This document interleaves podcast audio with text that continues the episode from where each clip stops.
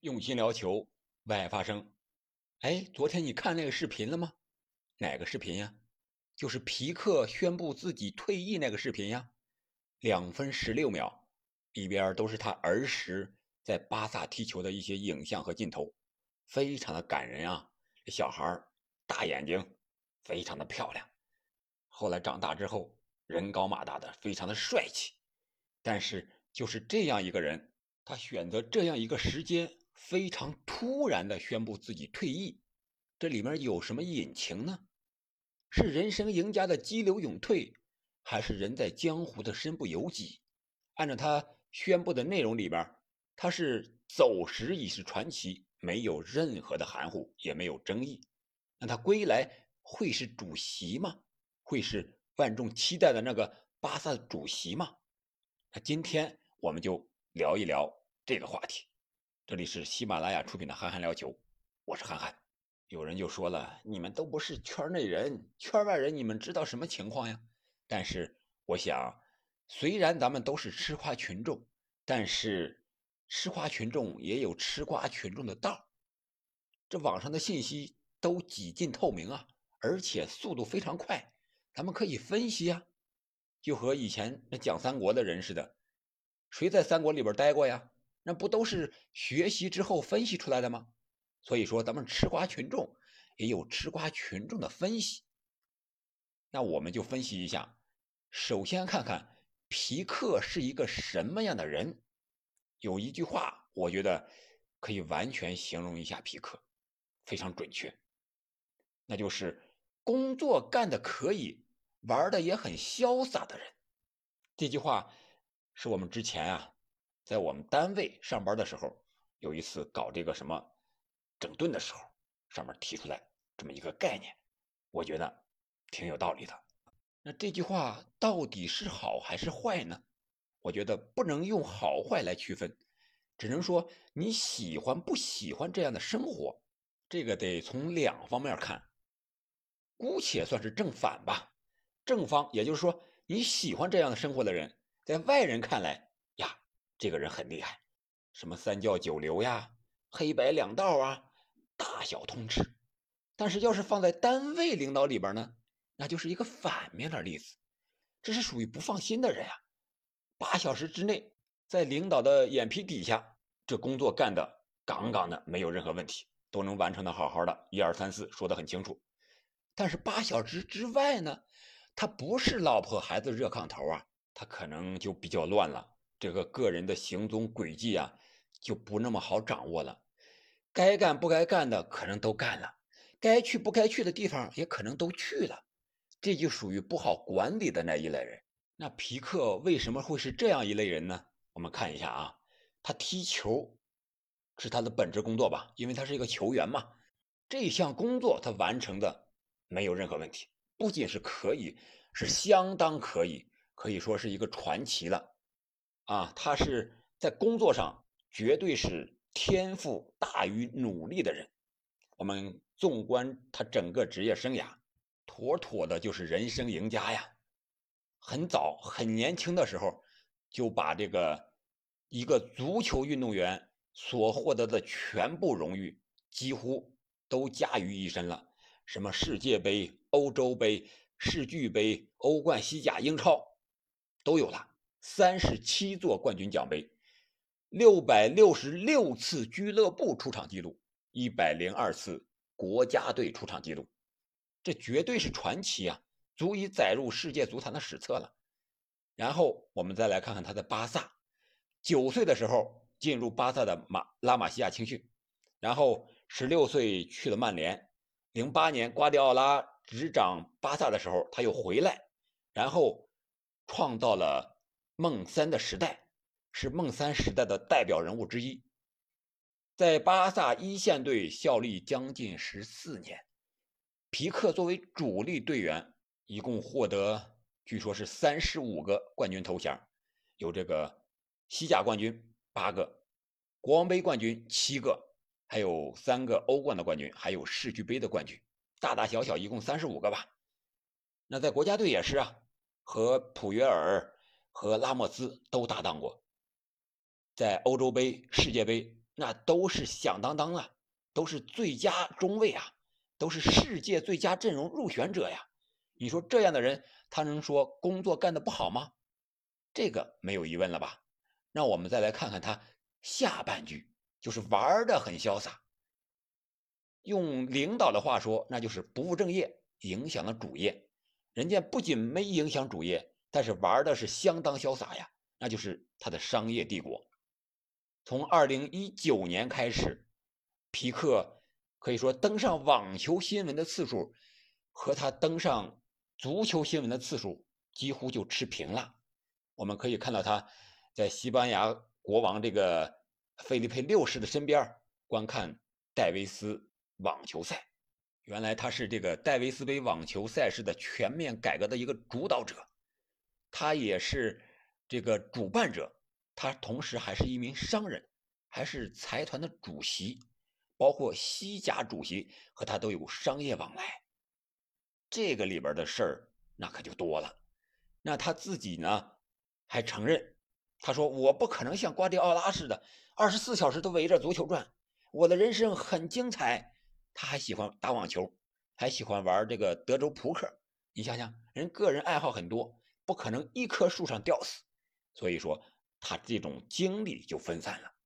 据说他是对巴萨最专一、最忠诚的人之一，同时，确实也是巴塞罗那队里最三心二意的人呀。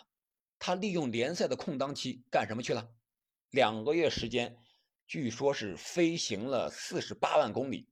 绕了地球一圈还多呢，去为他自己的这些个生意呀、财团呀去奔波忙碌去了。那这个时间段，人家 C 罗在干什么呀？梅西在干什么呀？一个在健身房里加练，一个老婆孩子热炕头在那儿，在那儿好好的度假呢。只有他来回的奔波，你说这样能不影响他的状态吗？所以说，我觉得他确实是那一句话，工作干得很好。玩的也很潇洒，不冤枉他。但是是正面还是反面的，这个个人有个人的标准，留给你自己去理解吧。可以在评论区留言一下。那我们再来看一看，他这个时候宣布退役有没有什么隐情呢？中国有一句俗话叫“事出反常必有妖，人无常态必有鬼”。我觉得他这个宣布退役的时间。确实有点反常。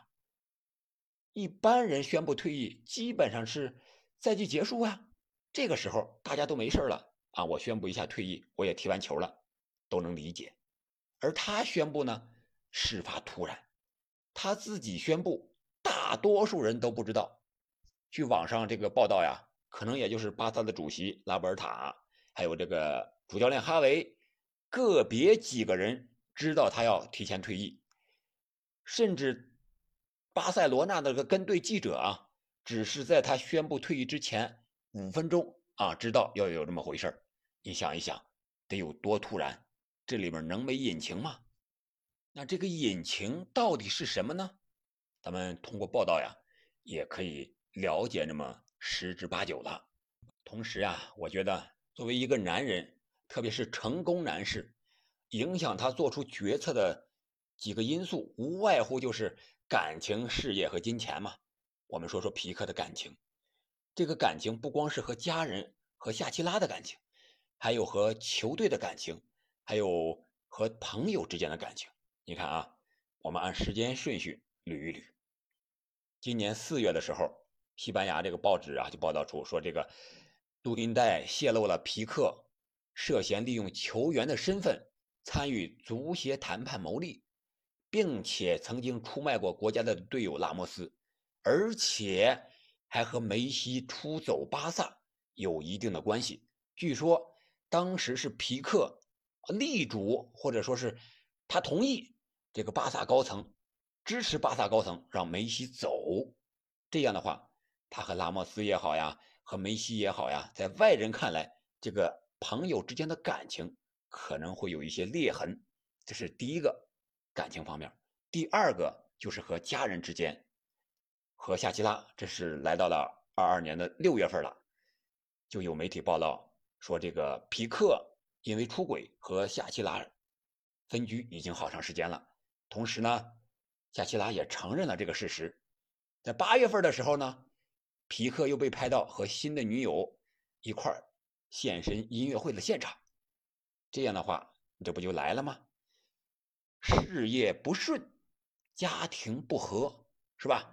中国还有一句俗话叫什么？叫做“家和万事兴，家衰吵不停”啊！这就戾气太多了。回到家，天天和媳妇吵架，你还愿意回家吗？所以说，只能在外边声色犬马。像他这样的成功人士，又高又帅，那多少女孩子、女人贴上来还不知道呢。所以说，这件事情只能会把他心情啊，我觉得是弄得越来越糟。再加上和俱乐部球迷之间，我们都知道，本赛季皮克出场时间不多，特别是在欧冠赛场上面对国米的第二回合的比赛，那个失误还是比较明显的。失误之后，紧接着就是国家德比，他替补出场的时候踢了十几分钟，球场上有的球迷就嘘他，当然也有给他掌声的。那在掌声和嘘声之间，他是来回的摇摆。你说他过着好受吗？所以说皮克这么聪明的人，他知道在巴萨自己时代已经结束了，所以说他这个时候宣布退役，肯定也是经过深思熟虑的，当然是在压力面前。我们再来说说他的事业，事业那还是说他球场上踢球吧，因为他还想为巴萨效力，他也曾经说过。那我刚才说了。他本赛季仅仅代表球队出场过五次啊，九次，五次是首发。在欧冠小组赛对国米是出现失误，对国家德比皇马是被球迷嘘来嘘去，这样话事业不顺，肯定也是一方面的原因吧。另外一个就是金钱了，那金钱我觉得就是巴萨，我们都知道他启动了 N 个杠杆，四个了。据说有人让皮克退役，是为了让巴萨启动第五个杠杆，这个可以理解，因为现在巴萨确实缺钱呀。皮克提前退役，能为巴萨省下至少五千万欧元的开支，这里面有他合同的问题、工资的问题就很多了。特别是欧冠，他小组赛出局，未能达到他年初定下的。八强的目标又少挣了至少两千万欧元，那你皮克又在场上表现不佳，那拉波尔塔和他谈判的时候就说了：“你让我少挣两千万，是你场上不佳导致的，所以说你得承担这个责任，你得背锅。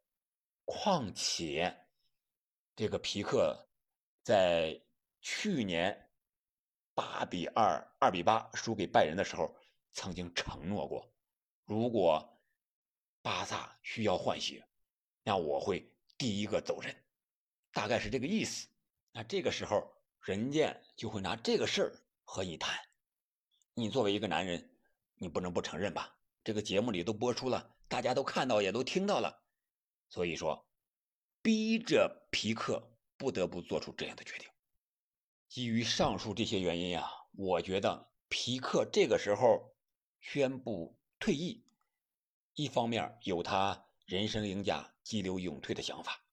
你看啊，人家获得那么多荣耀了，虽然说现在恩里克又把他放到这个2022年世界杯五十五人大名单里边了，但是他觉得自己这个状态，本来已经宣布退出国家队了，还会谁让他去最终带到卡塔尔呢？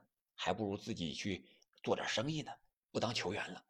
是吧？这个时候我要离开的话，还是冠冕堂皇的，还是一个传奇的身份离开。假如我再待两年，等到合同期满，那一直在替补席上度过，我是不能坚持的。这个皮克自己也说过，在球迷看来，这个时候退役没有任何的毛病，啊，可以保住面子，还也可以保住名声，同时呢，还圆了自己去年说的话。证明了自己深爱巴萨，啊，防止自己像 C 罗那样啊，又提了 C 罗了啊，不说了，晚节不保。确实啊，因为他分心太多，场外活动太多，所以说他在球场上完全是在靠天赋踢球，而不是像 C 罗那样还在坚持，还在自律，还想再踢一届世界杯。他不想踢球了，那就做点和其他足球有关的事情吧。那他回来之后会是一个什么样子呢？我们看啊，现在有人给他计算，二零一九年以来，皮克的财团已经挣了七千六百多万欧元，和五六亿人民币了。这可不是一个小数啊，可不是一个小目标啊。那用首富的来说，这是个小目标。对一般人来讲，这绝对是成功的商人了。而且，皮克在自己退役宣言的时候也宣布了，他说：“你们要了解我，我迟早会回来的，我会在诺坎普见到你，巴萨万岁，永远。”那他回来会不会成为主席呢？用他自己的话说，肯定他是朝着这个梦想来的，他自己早就有这个雄心勃勃的目标啊。他曾经多次在公开场合表达这个想法啊，他说：“我觉得我不适合当教练，我还是想当巴萨的主席，这是我的梦想。我退役之后，我想把我喜欢的球队掌握在自己的手中。你想一想，皮主席会不会是下一个巴萨主席呢？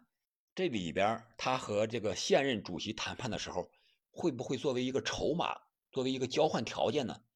这个在西甲。”在足球世界，在其他任何商界，都不是少数啊，都有先例呀，这个完全可以有。另外，这个皮克生意做得很大，涉及各个方面，而且和这些政界的人物的关系啊，特别是和这个西班牙足协主席的关系，还是非常的不错呀。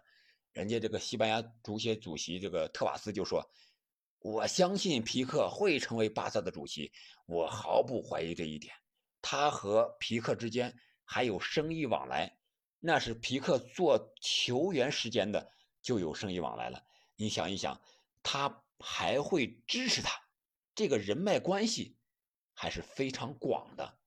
所以说，皮克有着完全的这个巴萨的 DNA，这个 DNA 可不是。